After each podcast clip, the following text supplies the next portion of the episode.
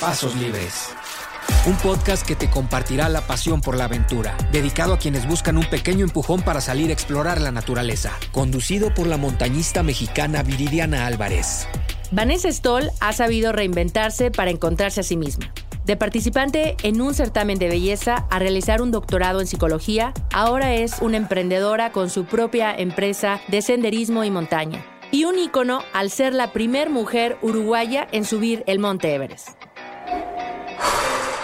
Pasos Libres, presentado por Flexi Country y Sonoro. Hola Vane, bienvenida a Pasos Libres. Es un gusto tenerte aquí a pocos días, semanas de que has pisado el punto más alto del planeta. Hola Viri, un gustazo verte acá. Muchas gracias por la invitación. ¿Cómo te describes? ¿Quién es Vane y cómo una uruguaya termina viviendo en México? Bueno, yo creo que soy muy perseverante, me gustan los retos, ah, me encanta probar cosas nuevas, eh, me encanta la naturaleza también. Termino en México porque en 2005 estoy en un certamen de Miss Uruguay y de ese certamen me sale un contrato de trabajo con una agencia acá en México y la idea era venir tres meses supuestamente con opción a seis nada más de trabajo, pero llego y al principio obviamente fue muy difícil adaptarme a la ciudad porque es muy distinto la cantidad de millones de habitantes que hay acá y, donde yo vivía en la costa en Uruguay con 10.000 habitantes. Entonces es muy difícil, pero después me encanta ah, México y decido quedarme acá más tiempo y empiezo a estudiar acá, entonces hago mi carrera y después se me ocurrió hacer una maestría acá y seguí con el doctorado, entonces por una cosa u otra me iba quedando y hasta hoy sigo acá. Ya eres uruguayo-mexicana. Sí. ¿Y cómo surge este, eh, esta relación con, con las montañas?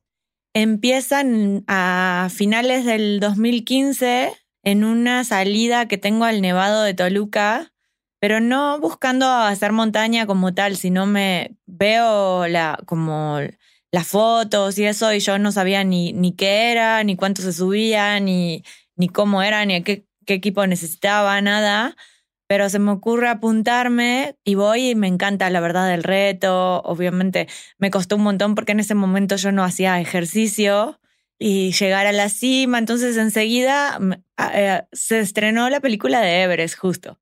Entonces la veo y se me ocurre como al instante, el, mismo día que fui al Nevado, quiero ir al Everest. Y ahí empiezo a preguntar a, gente, creo que hasta te escribí a vos en algún momento, eh, a gente que había ido y como googleando también cómo llegar o qué hacer para llegar al Everest. Entonces empieza un camino de preparación y de un montón de montañas hasta el día de hoy. Entonces tú eres de costa. Sí. Donde no montaña. no, no, en Uruguay la elevación más alta son 500 metros. O sea, no hay nada, nada absolutamente de montañas y viví en la playa todo, toda mi vida. ¿Y qué fue lo que cuando viste que había esa salida al nevado, qué fue lo que te motivó como para decir, quiero ir? Vi las fotos y vi que había nieve y como que en Uruguay tampoco hay nieve. Y bueno, y las lagunas, obviamente, y como que la mezcla de todo, de, de lagunas, nieve, yo no sabía cuántas horas había que subir, pensé que era como más corto también. Las fotos se me hicieron muy bonitas y me encantan los viajes así. En ese momento hacía viajes cortos porque estaba estudiando entonces eh, dije, bueno, me voy a ir para hacer algo diferente y para hacer una actividad al aire libre y desconectar. Y ahí se me ocurre ir. Y, entonces no hacías ejercicio, nunca hiciste, o sea, no era así como algo de... No, no, o sea, iba al gimnasio ah, de vez en cuando, así como para mantenerme nada más, pero me acuerdo que subía la máquina de escaleras y no aguantaba más de 20 o 30 minutos y sentía que me estaba muriendo.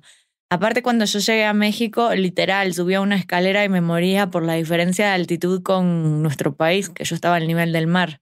Entonces, no, o sea, de subir nunca jamás. De repente iba al gimnasio y hacía elíptica o no sé, un poco de pesas, pero nada, nada más fuerte que eso. ¿Cuál crees que haya sido como el reto más grande que tuviste cuando empezaste a, a hacer montañismo? Yo creo que al principio conseguir el financiamiento para las expediciones, porque yo enseguida empecé con las internacionales. Como se me ocurrió al instante que quería ir al Everest, empecé a los cuatro meses que fui al Nevado, me fui ya a Himalayas por primera vez a subir un 6000. Y ese año en julio. fuiste al Nevado y a los cuatro meses ya estabas en el Himalaya. Sí, esa fue como mi segunda montaña, porque antes intenté ir a Lista y no pude llegar a la cumbre porque me acuerdo que planifiqué todo mal eh, pensaba dormir arriba en el refugio, entonces subí muy cargada, o sea, como que hice todo mal para lista y ni siquiera llegué a la cumbre y de ahí me fui a Himalayas a un 6000. ¿Los buscaste? ¿Cómo encontraste cómo ir a, al Himalaya o, o cómo tomas esa decisión de qué camino poder tomar? Se venía mi cumpleaños, entonces quería hacer un viaje por mi cumpleaños, que es el 25 de abril, y empecé a googlear como dónde era temporada de montaña en esa época, y solo estaba como Ecuador, o Himalayas. Y primero dije, bueno, voy al campo base del Everest. Y luego vi que había una montaña ahí muy cerca, Island Peak, y que eran solo dos días más. Y dije, bueno, ya que voy hasta allá, mejor intento de una vez. Y así se me ocurre ir a esa. Fui y pude hacer cumbre. Obviamente me costó un montón, pero pude hacer cumbre. ¿Viste a Everest? Sí, vía Everest, obviamente. Y aparte, Island Peak tiene las mismas escaleras de metal, esas que ponen en las grietas en Everest. Entonces ya me sentía como en una película, así de wow. y de ahí, ese mismo año, me voy a Bolivia por primera vez a hacer tres seis miles en agosto. Y eh, a fin de año, en el, la, uh, me fui a la Concagua por primera vez también. Entonces, creo que como que el primer reto fue empezar a, mantener ese estilo de vida nuevo y como este deporte nuevo que no es barato, comprar el equipo y eso, entonces como financiármelo fue el primer reto más difícil.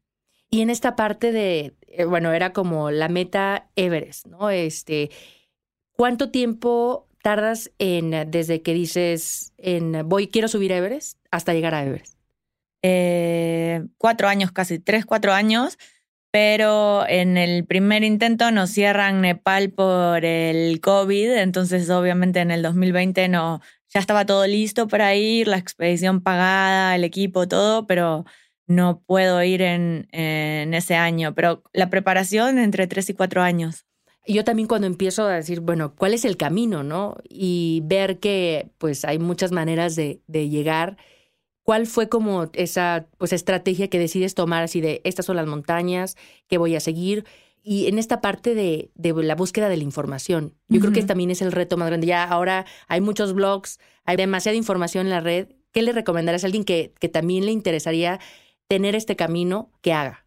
Bueno, yo obviamente busqué información, pero no es lo mismo buscar que preguntarle a gente que ya fue. Entonces me acuerdo que te pregunté a vos, le pregunté a Carla Willock, le pregunté a Luis Álvarez y, y todas son personas súper accesibles que hasta hoy son amigos. Entonces, nada, como con consejos de los demás y bueno, también complementar con información que encontraba, pero más con experiencias de, de personas que ya fueron. Y, y de ahí de, de Aconcagua, lo que sigue es tu primer 8000? Sí, Voy a la Concagua en diciembre, enero y a mi primer 8000 en septiembre, que fue el Manaslu. O sea, como fue al año y medio más o menos. No, fue a los meses, de enero a septiembre. O sea, del mismo año que empiezas con... Sí, sería como el segundo, segundo año porque empecé como a fin de año del 2015. Ok. Este, pero sí, como a los meses de la Concagua. Sí. Y ahí eh, ya con ese camino dices, bueno, entonces 8000 ya a Concagua, la más alta de América, casi 7000 metros, y luego le sigue Manaslu. Luego le sigue Manaslu, sí. Bueno, antes hice algunas en, en Bolivia otra vez, hacía expediciones más cerca, pero como más alta, digamos que la Concagua sí es Manaslu la que le sigue.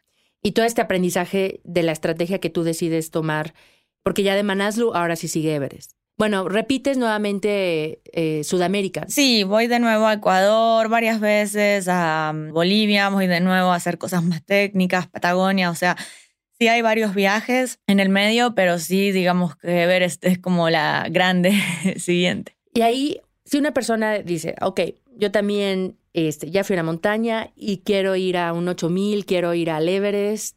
Ahora ya con el camino que tú has recorrido, ¿cuál sería el que tú le, le dirías de todo ese aprendizaje que has tenido? ¿Qué le recomendarías?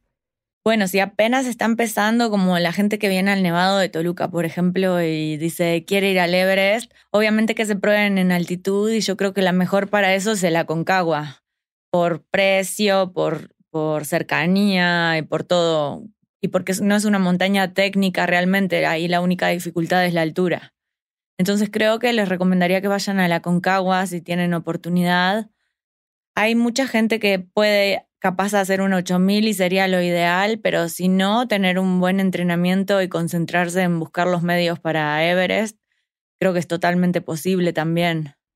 Sí, de hecho, eh, creo que coincidimos mucho en esta parte del camino que decidimos tomar. Yo también mi después de, de eh, la mía fue el Pico Orizaba y de ahí del Pico Orizaba me brinco a Concagua, también este, eh, pasando por el Ista y las montañas de México pero ya como lo que le seguía pues en esta parte de, de, la altura, ¿no? Decir, a ver, ok, ya, ya sé cómo reacciona mi cuerpo en los 5000, ahora vamos con los 6000 y ya el, el 8000, que esa es también una de como de las grandes discusiones, ¿no? Que van al Everest sin ningún 8000 previo, que no hay ninguna restricción. De hecho, alguien que este, tiene nada más a puede ser factible que lo haga que a veces es como la, pues, parte de esa discusión, ¿no? De qué es lo que realmente deberían de exigir para ir al Everest.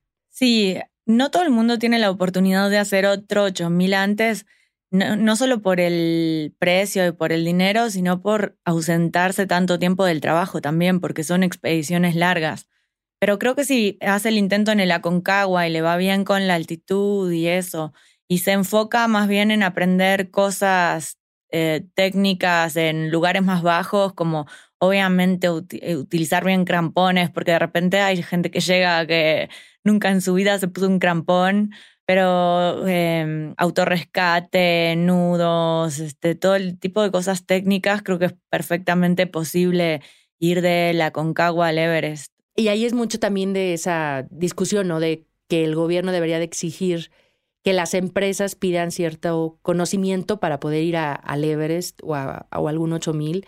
Y pues ciertamente es un ingreso importante para Nepal y es por eso que no se ha dado ninguna restricción, pero mm, definitivamente sí se requiere un conocimiento de, de estar en un glaciar, ¿Qué tipo de cursos, por ejemplo, si alguien quisiera de las montañas de México irse al Himalaya o a alguna montaña en Sudamérica, ¿qué le recomendarías? Yo le recomendaría como algún curso de escalada, aunque en el Everest no escalas realmente en roca, pero en un curso de escalada te dan toda la base de nudos, de rappel, del uso de cuerdas, que allá eso sí, sí va a pasar.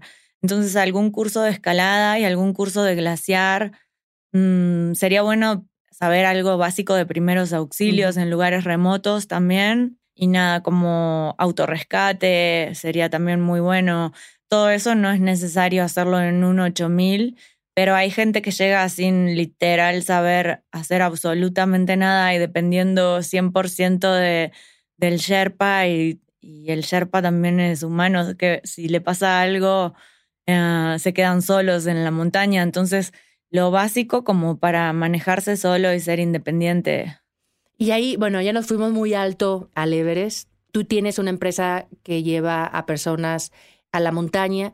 Y si alguien quisiera ir al pico Orizaba y jamás ha estado en una, este, en una montaña, ¿cuál sería el camino que le recomendarías? O sea, tú te fuiste directo, pero, pero le recomendaría por lo menos ir al Nevado de Toluca primero como para checar condición y cómo le va, porque sí hay gente que llega al nevado y dice, la próxima semana quiero ir al pico, pero en el nevado le va fatal y le da mal de montaña y se cansa horrible y apenas baja con lo último de energía y obviamente esa persona necesita un poco más de entrenamiento.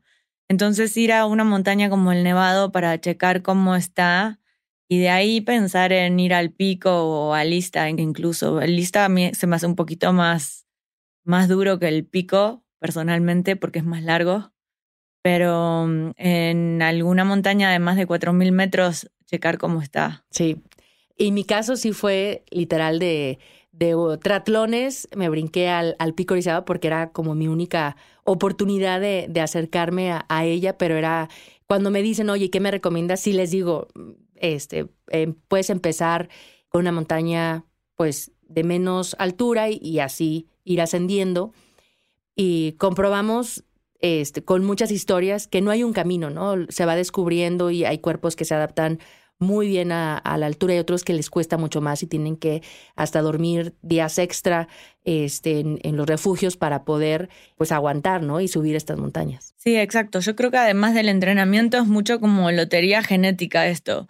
De que hay gente que entrena, por ejemplo, lo veía para Everest, que había gente que estaba entrenando mucho más que yo y hasta me hacía sentir mal de, de verlos de repente que subían los entrenamientos en Instagram y eso y gente que no por una razón u otra no pudo llegar. Y creo que es como, sí, lotería genética de cómo se adapta tu cuerpo a la altura, más que nada. Vane, ¿cómo entrenas tú? ¿Cómo entrenaste para el Everest? Yo trato de entrenar seis días por semana, dos días entrenamientos de fuerza, eh, tres días entrenamiento en casa como, no sé, por ejemplo, la cinta de correr con máxima inclinación, escaleras con mochila con peso y un día a la semana estoy en la montaña, que como también llevo grupos, eso me, me, obliga un poco a ir por suerte. Entonces, un día a la semana fijo estoy en el Nevado o en alguna montaña de México y un día de descanso también, que es importante. Y en esta parte de ver cómo pues otras personas reaccionan en la montaña de los grupos que llevas, ¿cuál es el error más grande que, que ves que se comete? Creo, sobre todo para gente que ya hace otro ejercicio como que corren y hacen maratones y, o Ironman, creo que intentar ir muy rápido. Como que llegan y creen que van a ir a la misma velocidad que cuando están entrenando abajo. Entonces, obviamente se sienten mal y cuesta más aclimatar y muchos se tienen que bajar o como que se frustran demasiado también porque sienten que el cuerpo no va a la misma velocidad que abajo y es otro deporte completamente diferente. ¿Cuál es la recomendación como de entrenamientos para alguien que quiere empezar? Por ejemplo, para ir al Nevado yo les pido como requisito mínimo hacer deporte tres, cuatro veces por semana. Pero bueno, como que en es, esa montaña no necesita un entrenamiento específico tal vez, pero yo digo que resistencia y fuerza y bueno, esta parte también de, lo he visto también mucho, eh, que hacen cualquier otro deporte y, piensan que ya con eso tienen todo, ¿no? Como toda esta parte del pulmón y, y es otro deporte totalmente diferente, ¿no? Claro que ayuda a correr, claro que ayuda la bici y otras disciplinas, pero la montaña es eh, la montaña, ¿no? Y a veces el mismo entrenamiento, por ejemplo, para el pico puede ser ir a una montaña más pequeña y esa es parte como de ese entrenamiento muy específico para poder lograr esas cimas a esa altura. Sí, 100%. Y yo creo que también entrenar la mente, porque siento que en, sobre todo en los 8000 el porcentaje yo lo volvería como 80% mental, 20% físico nada más. Porque es entrenarte a que no la vas a pasar bien seguramente, a que te vas a querer bajar, a que no va a estar divertida la subida, a no sé, como muchas cosas que pueden pasar, que hay días buenos y días malos, obviamente, y, y nada, como aprender a afrontar esos días malos y esos momentos malos y no bajarte, creo que es mucho más mente que cuerpo. ¿Cómo entrenaban en su mente? Yendo a la montaña, creo. También ahora para Everest estuve incluso yendo con una psicóloga de, deportiva y focalizándome muy bien en cuál es mi objetivo y por qué, sin tratar de, tratando de no olvidarme y concentrándome como en cada día, un día a la vez y un paso a la vez. Ok. Y en esta, el mayor reto, el que te afrontaste en esta ocasión en el Everest, ¿cuál fue mentalmente? Bueno, hubo varios, pero creo que el, el más difícil fue en el Summit Push, ya eh, yendo del campo base al campo 1 porque me dio una infección estomacal.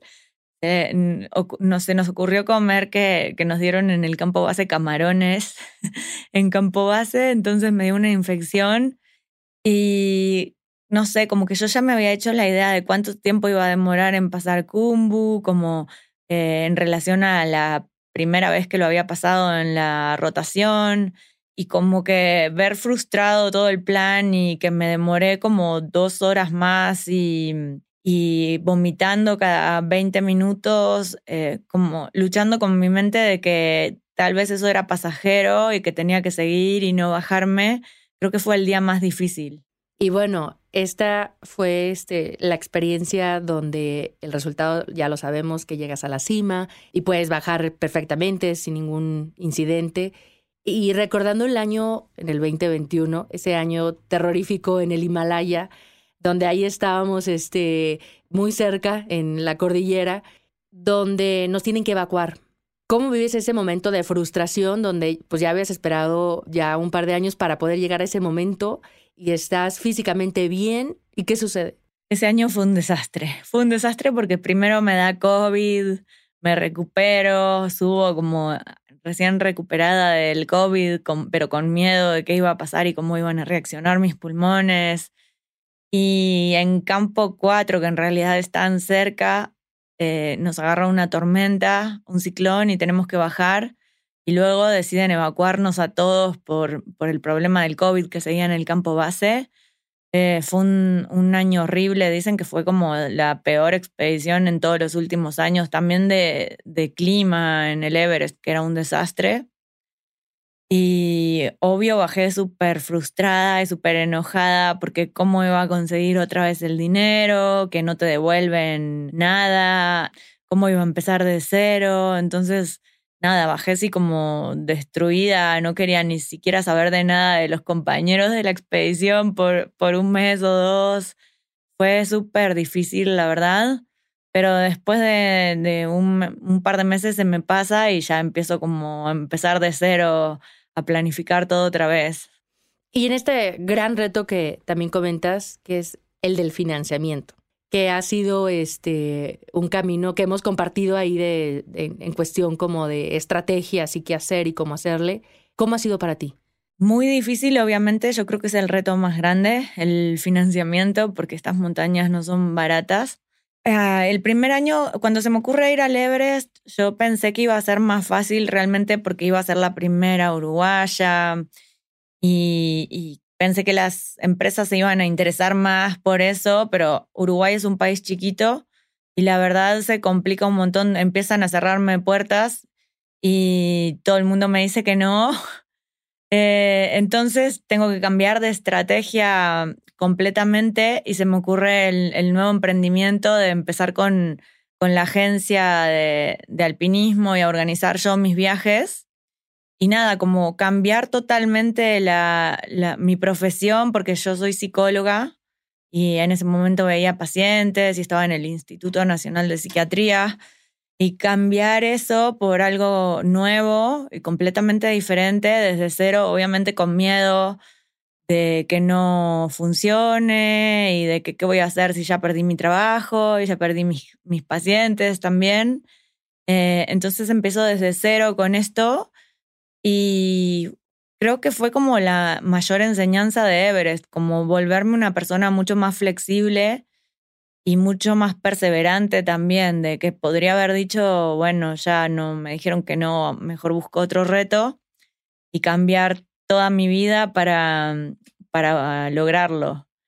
Y nada, creo que eh, estoy muy contenta, más que por la cima, por todo lo que aprendí en el camino, todo lo que aprendí de negocios, todo lo que aprendí de, marketing, como de cosas que no tenía ni idea antes en este camino de buscar los fondos. Y la relación con las empresas, como de acercarte, este, ¿cómo, ¿cómo fue?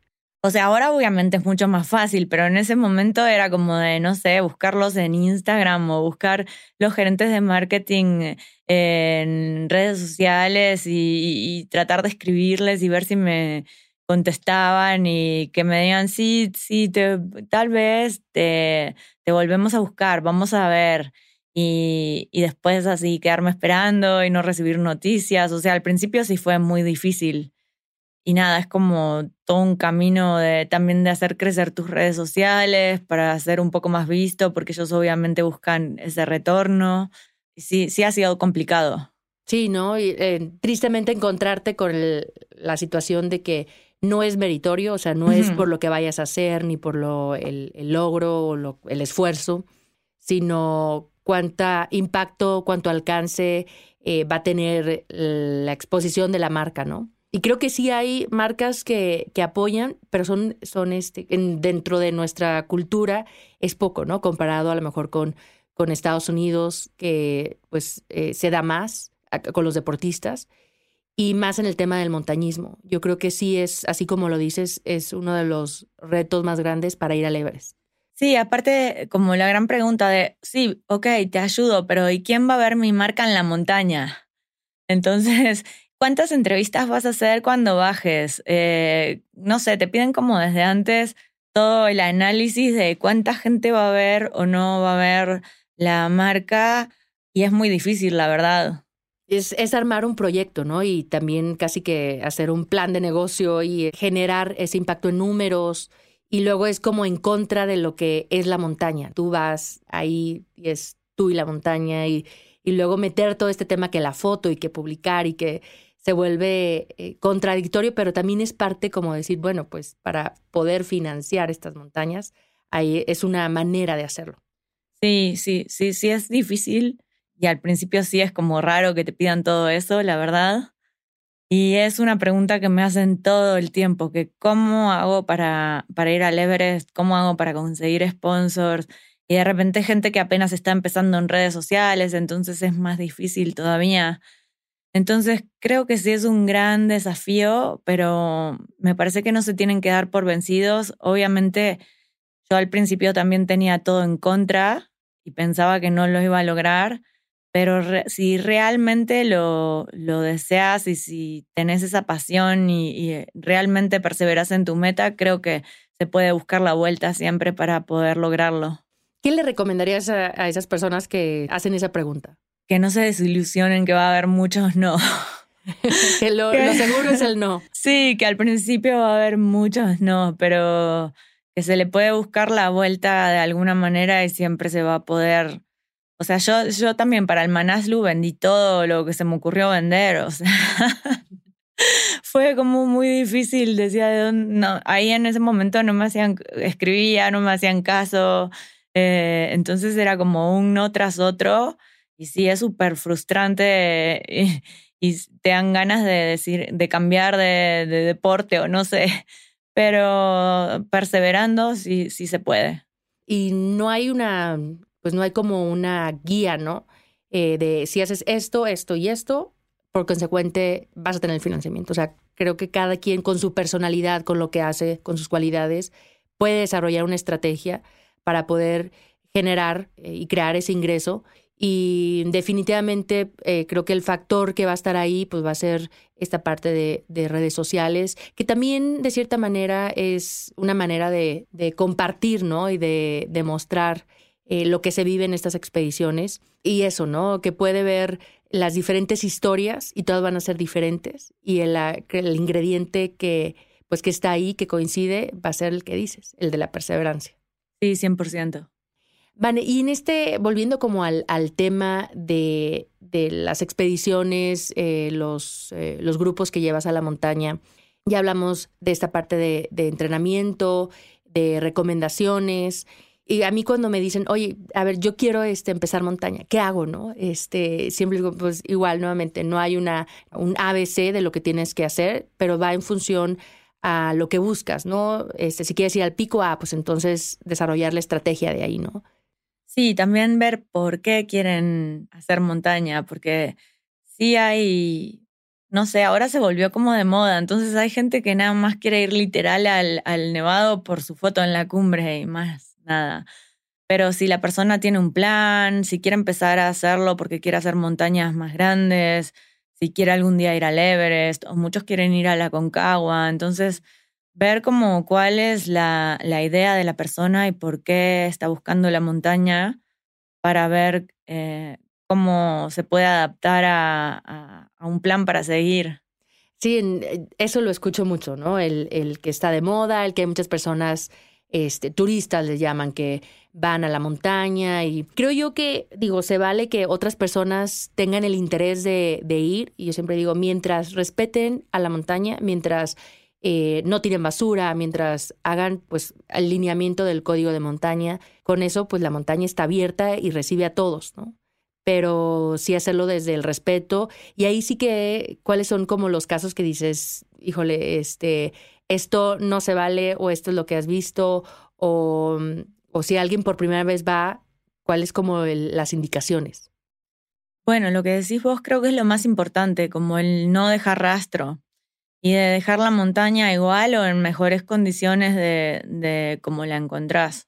Por ejemplo, en, en, el Nevado de Toluca y en estas montañas acá sí he visto que hay gente que va nada más ahí hasta a tomar alcohol y que dejan las botellas y que llevan a los perros y los perros se pelean. Entonces, como totalmente en contra de, de lo que sería nuestra idea de hacer montaña. Creo que lo que trato de, transmitir a los clientes que van conmigo es esa idea de no dejar rastro y de que si podemos ah, levantar basura a la vuelta mejor y, eso, como tener valores ahí. Oye, y por ejemplo, si una persona está buscando ir eh, a cualquiera de estas montañas y está buscando en Internet, ¿qué es lo que debería de fijarse en la empresa que le está ofreciendo llevarlo?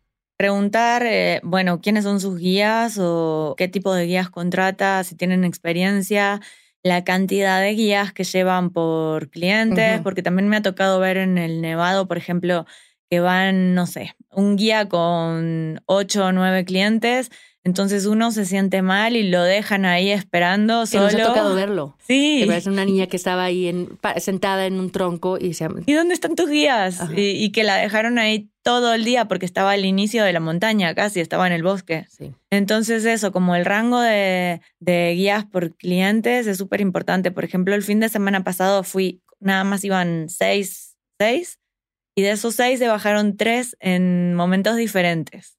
O sea, fue muy atípico porque no, no pasa, pero entonces la agencia tiene que estar preparada para qué hacer si, si pasa algo así. Eh, bueno, que, que tengan conocimientos de primeros auxilios, los guías, si llevan botiquín o no. Eh, porque sí, últimamente han salido, sobre todo en la pandemia, no sé, yo creo que hay más de 90 agencias en México ya y obviamente hay de todo. Y ahí no hay una manera como de ver si efectivamente están avalados, una certificación o qué podemos preguntar para tener la certeza. Lamentablemente en México no pasa como en otros países como en Ecuador o Bolivia o Estados Unidos que hay certificación de guías y los guías tienen que estudiar prácticamente una carrera de años. Eh, entonces lamentablemente acá no se le puede pedir nada parecido ya sería como qué cursos hicieron o, ver como la experiencia eh, que tiene la agencia, qué, expediciones ha realizado, si tienen internacionales, pero no hay una certificación como tal por ahora. Sí, de hecho, este, cuando me, me envían un mensaje y me preguntan por, oye, ¿conoces a, a, esta agencia? Y les digo, este, no, no la conozco. Y la recomendación es, bueno, si sabes de alguien que ya haya ido con, con esa empresa, tener alguna referencia de algún conocido o alguien que ya haya tenido este, directamente contacto con ellos. Y efectivamente, ¿no? Alguien que está empezando le dice los nombres de los guías. Y sí, claro, hemos tenido cursos de, puede ser un curso de una hora, ¿no? Este, o sea, no hay una manera de, de saberlo. Y lo más recomendable es ver este, si cuántos grupos han tenido en los últimos meses, eh, preguntar el número de guías que van por grupo. Entonces, esos son, creo, este, así como lo mencionas, factores clave a, observar, ¿no? Y yo creo que es hay una oportunidad muy grande que tiene México en poder alinear eh, pues todos los, eh, todas las empresas y los guías de, montaña que ya conociendo otros países eh, sabes que sí, sí nos podemos organizar y sí podemos eh, tener un mejor control en las montañas, porque a veces tristemente ves personas que llegan solos o este, un grupito de amigos en tenis y hay nieve y luego ahí es donde pasan los accidentes y no hay nadie que te diga, no, así no subes, ¿no? Entonces también hay que ser capaces y responsables de, de uno mismo porque así es como también cuidamos a los demás que ponemos en riesgo cuando van a hacer un rescate, a un grupo de rescate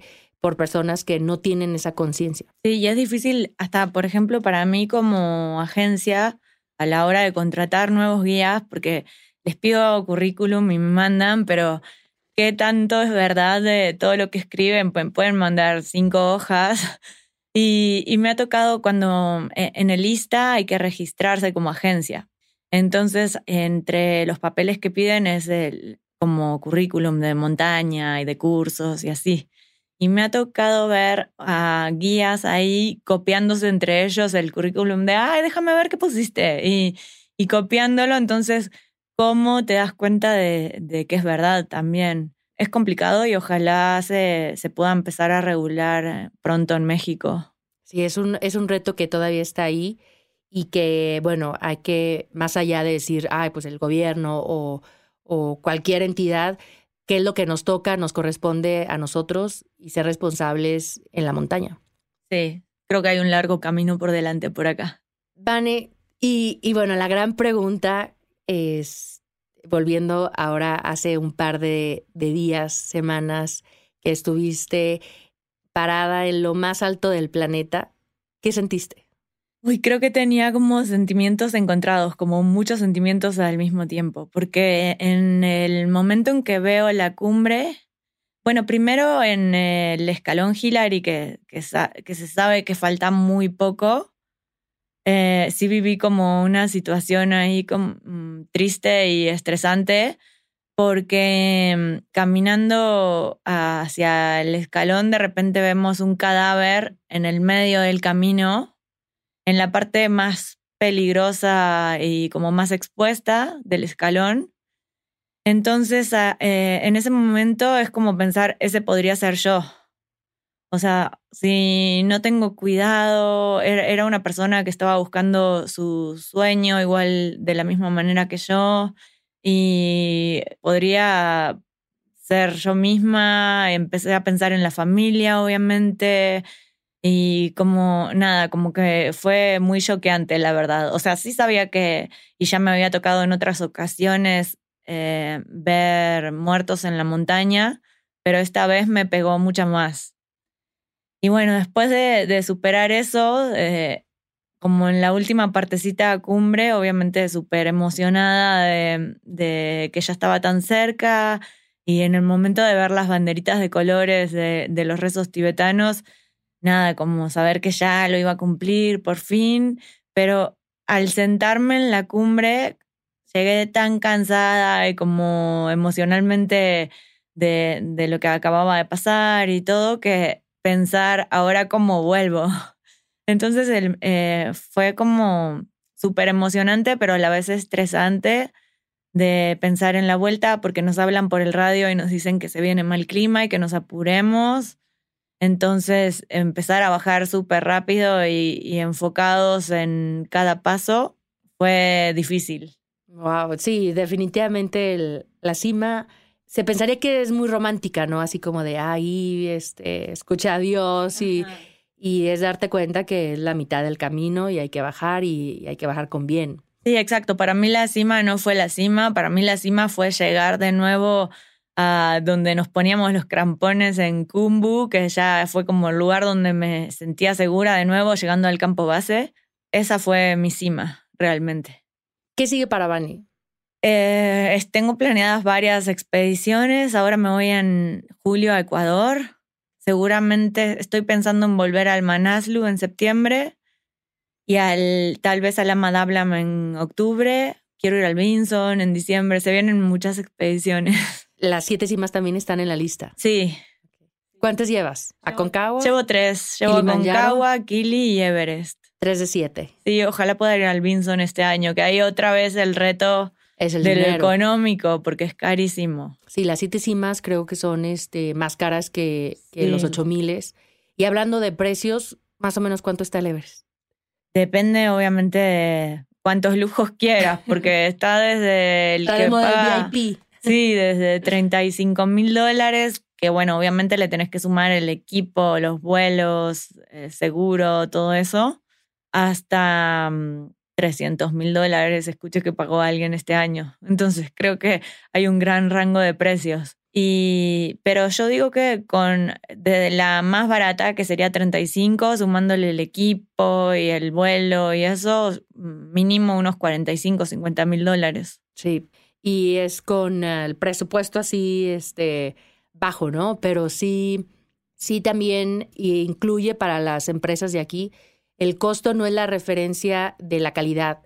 Y yo siempre les digo, nadie te va a cargar. O sea, puedes pagar eh, cierta cantidad y te pueden dar caviar en el campamento base, pero cada paso que das es tuyo.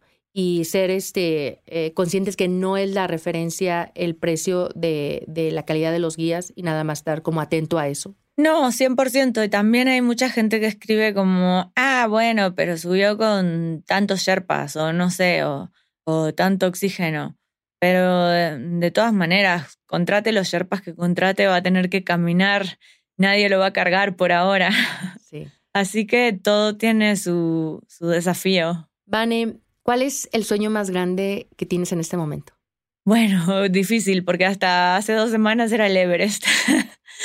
Em, tengo muchos realmente. No tengo uno como tal por el que ahora esté luchando, digamos, pero tengo como varios chiquitos que voy paso a paso. Es que acabas de bajar de uno que duró muchos años por cumplirse y es como... Sí, sí. Difícil pregunta porque de verdad hasta hace dos semanas creo que yo le decía a amigos míos, es que siento que el Everest se, se quedó con mi vida, o sea, no veía a mis amigos, este, todo el dinero era, iba para ahí, eh, como que por años centré mi vida en, en esa meta. ¿Valió la pena? Sí, sí valió la pena valió la pena por todo lo que pasó en el camino más que por la cumbre. Este podcast es porque en lo personal a mí me hubiera gustado que me dijeran muchas cosas que pues no tuve acceso o, las tuve que aprender con errores y en prueba error, prueba error. ¿A ti qué te hubiera gustado? ¿Qué consejo te hubiera gustado que te dijeran antes de empezar en el sendero? Yo creo que por lo que pasó el año pasado y por lo que pasó en el momento de, intentar buscar sponsors, por ejemplo, que el fracaso a veces es éxito y no nos damos cuenta hasta después. Porque de verdad yo el año pasado bajé destruida de la, de la del intento a cumbre, pensando que, que ya, que había perdido todo y como nada, te enseña, el fracaso te enseña muchas cosas, te enseña a, reinventarte a veces y buscar nuevos caminos y aprendí muchísimo más de los fracasos que, que de la cumbre. Sí, total. Y el fracaso más grande creo yo que es el no intentarlo. Y tú lo has intentado.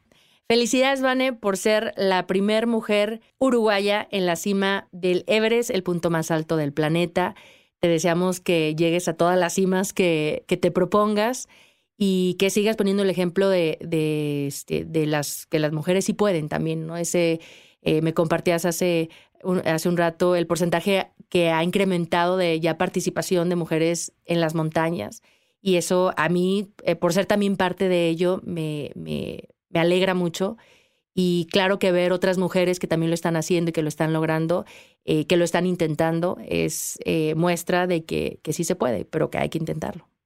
Sí, sí, te decía hace un rato, por suerte el porcentaje subió casi en un 10% y este año parece que en Everest 25% fueron mujeres, leí en algún lado. Que es poco, pero comparado con lo que históricamente ha habido. Sí, antes era una de cada diez, ahora entonces es una de cada cuatro al menos. Sí. Vane, ha llegado el momento de, de despedirnos, pero ¿qué te gustaría recordarles a los que escuchan este podcast y que lo vivan? Que luchen por sus sueños, que nada es imposible, con ganas, luchando por ellos, todo es posible. Y nada, eso, que perseveren, que siempre va a llegar el momento. ¿Cómo te podemos encontrar, Vanim? Si alguien te quiere enviar un mensaje.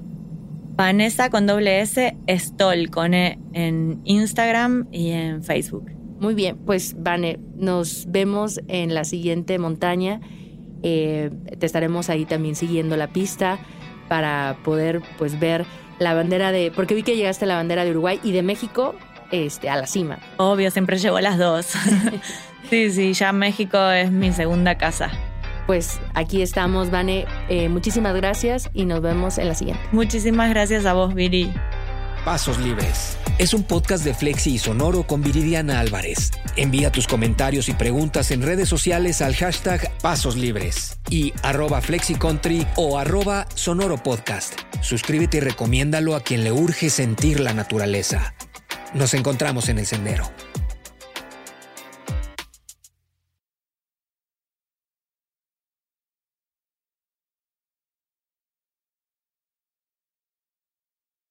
Hey guys, it is Ryan. I'm not sure if you know this about me, but I'm a bit of a fun fanatic when I can. I like to work, but I like fun too. It's a thing. And now the truth is out there. I can tell you about my favorite place to have fun Chumba Casino. They have hundreds of social casino style games to choose from, with new games released each week. You can play for free anytime, anywhere and each day brings a new chance to collect daily bonuses. So join me in the fun. Sign up now at ChumbaCasino.com. No purchase necessary. VGW. Void prohibited by law. See terms and conditions. 18 plus.